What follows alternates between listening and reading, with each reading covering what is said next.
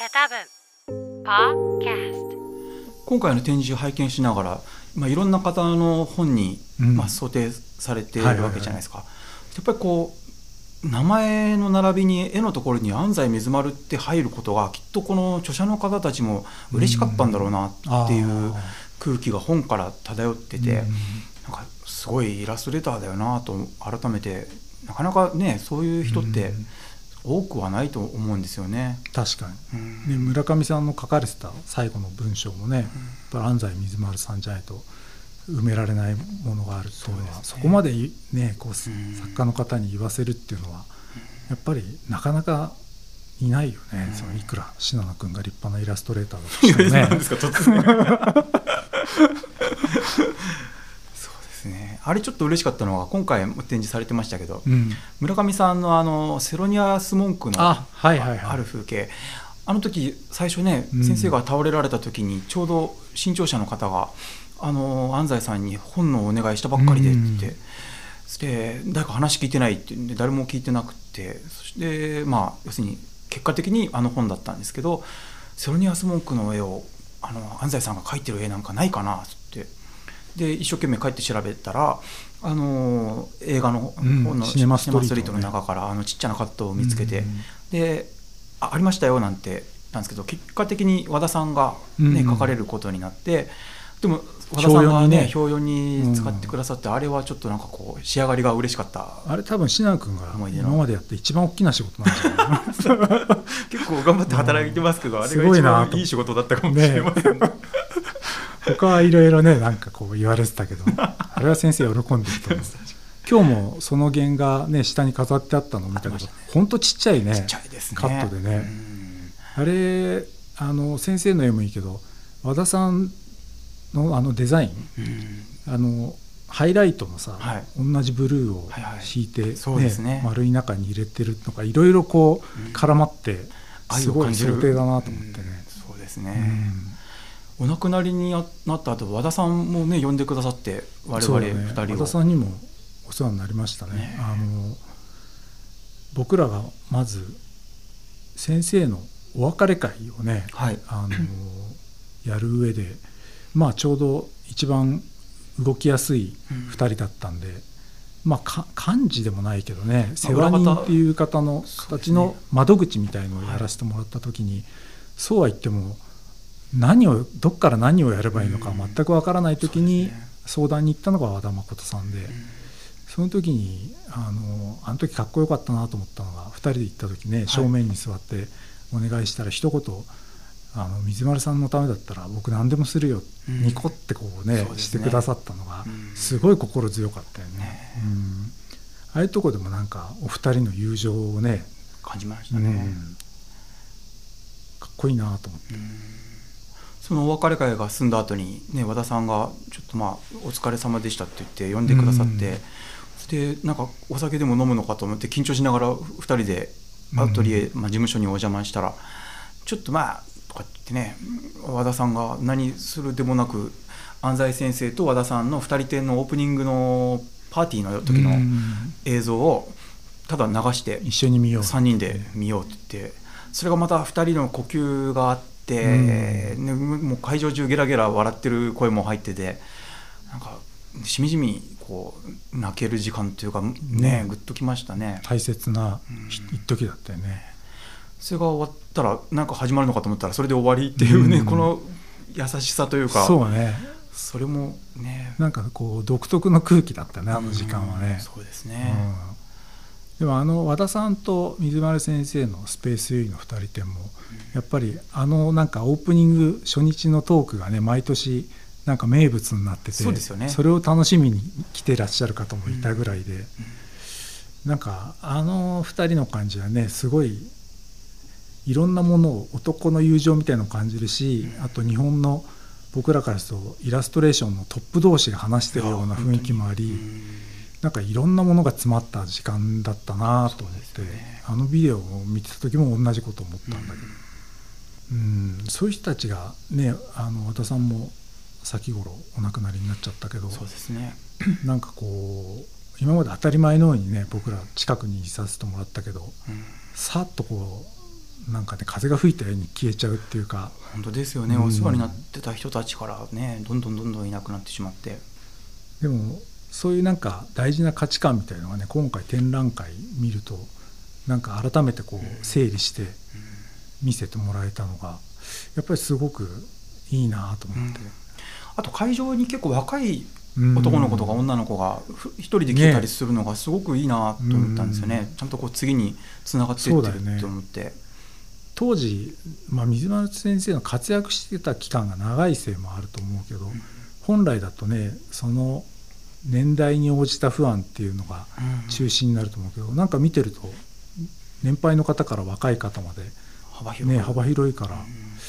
それが嬉しいですよね。ね。うん。グッズもたくさん買われてるみたいで、うん。ね、行列ができてましたさっき。あ本当、はい、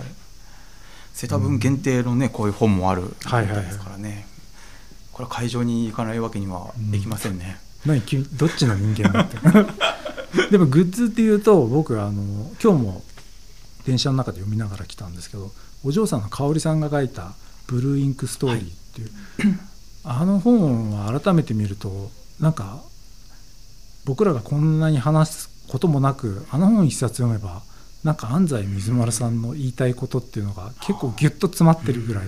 なんか上手にまとめられてるなと思って。いくら身内でもねなかなかあそこまで端的にまとめられないと思うんだけど。うん。なんか水丸先生の価値観だったりね絵のことだったりも書いてあっていい本だなと思いましたね。あのーよく言われるのは結局どこを読んでも普通のことだったりあの木をてらった絵を描くよりは例えばコップならコップを描いて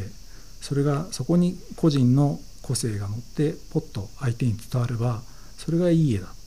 イラストレーションだみたいなことをよく言われてたんですけどもそういったことがあの端的にいろんな場面であの香織さん実体験としてこういうことを聞きましたっていうようなことが書かれてるんですけどそういうことって本当に先生がずっと言われてたことであのとかくなんかこうよく線が走りすぎるって言われることもあったんですけど訓練していくと絵ってデッサンとかも当たり前のようにあのある程度はみんな描けるようになるんですけどそれと同時にその人が本来持ってるその人にしか描けない線みたいのを忘れてっちゃう。だからどんどん絵がつまんなくなってっちゃう。っていうようなことがそういうところは気をつけなさいよって僕らもずっと言われてたしで実体験として香織さんの本によると三丸先生もある時、えー自分の子供の頃のエピソードを書く本の表紙に子供の時の絵を使おうと思って自分の絵を探したら高校生の時の絵が全然面白くなくて中学生の時の絵を見たらちょっと面白くて小学生の時の絵を見たらもっと面白い。でもまた受験生の頃大学生の頃の絵を見たら全く絵の魅力がなくて僕はこんな絵描いてたんだってちょっと当てが外れて結局新たに描き下ろしたっていうようなエピソードがあるんですけどあのその部分っていうのはやっぱり僕らイラストレーションやる上ですごい肝の部分でいくら上手に描けてもこう人の心にこう引っかからない絵を描いてるといいイラストレーションではないっていうことなのかなっていうのはそこはなんかずっと変わらないテーマだなと思ってね。ちょうどあの日芸に通ってた時に安西先生に教えてたっていうまあ要するに渡辺昇時代にはいはい教授がまだ教えてらして、であの水月会の時にあの教授が渡辺君は学生時代ものすごくデッサンうまかったんだ、うん。あのあ今はあんな絵を描いてるけどっておっしゃってたらしいですよなんて先生に話したら嬉しそうに笑って、うん。まああの人は見る目がなかったからみたいなことをおっしゃりながらも でもやっぱり一回どっかでそのうまさをうん。なんかあえてこう捨てたみたいなところがあったんだろうなと思うんですよね。で自分の線っていうものを作る時にあの、まあ、僕なんかもやっぱりベンシャーンとかすごい憧れてそして安西先生とそんな話をしながらあのそうベンシャーンに関してはあのぼ僕もってその安西先生ももうありとあらゆることをしてあの線はどうやって描くんだろうって秘密が探れないかと思って例えば黒い紙の上に白い絵の具を塗って乾いてからそれを引っかくようにうん。線を描いてみたりとか僕もありとあらゆることやったよなんておっしゃっててだから結局最初から変わらなかったんじゃなくて、まあ、一回手に入れたものをあえてこう捨ててしまって、そこでそこに裸のままスッと立ったみたいな、うん。なんかそんそういうものを感じるんですよね。だから量を書いていくと上手くなりすぎるっていうのも多分うん。安西先生ご自身がどっかで経験されて、そうだろうね。であえてでもその先にあるうん。裸の線みたいなところ、結局それは腕先のことじゃなくて心根みたいなところだったんだろうなそこに気づいたんだろうなって思うんですよね。うん。確かに今聞いてて思い出したけどさっきの香織さんの本でも水原先生がブルーナさんリック・ブルーナさんにお会いした時のこともエピソードで書かれてたけどブルーナさんを評した時にあの人はこうテクニックで書くんじゃなくて心で書いてる、その人柄がやっぱりあのミッフィーってシンプルな線を温かみを持って何十年も続けてこられたんじゃないかとか、あとその香織さんの言葉でこれいい言葉だなと思ったのはなんか水丸さんが気に入るのは情熱的な下手さ、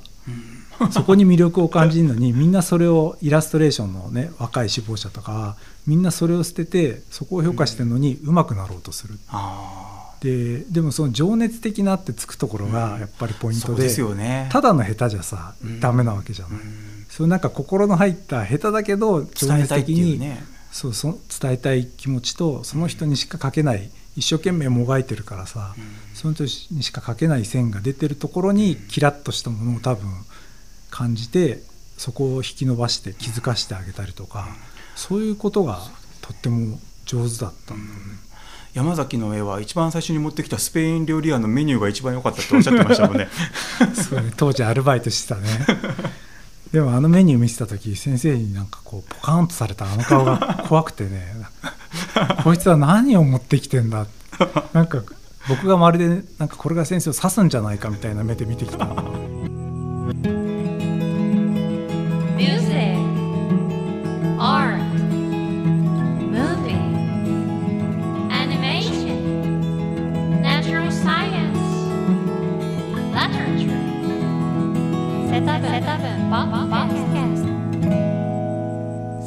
by 世田谷文学館。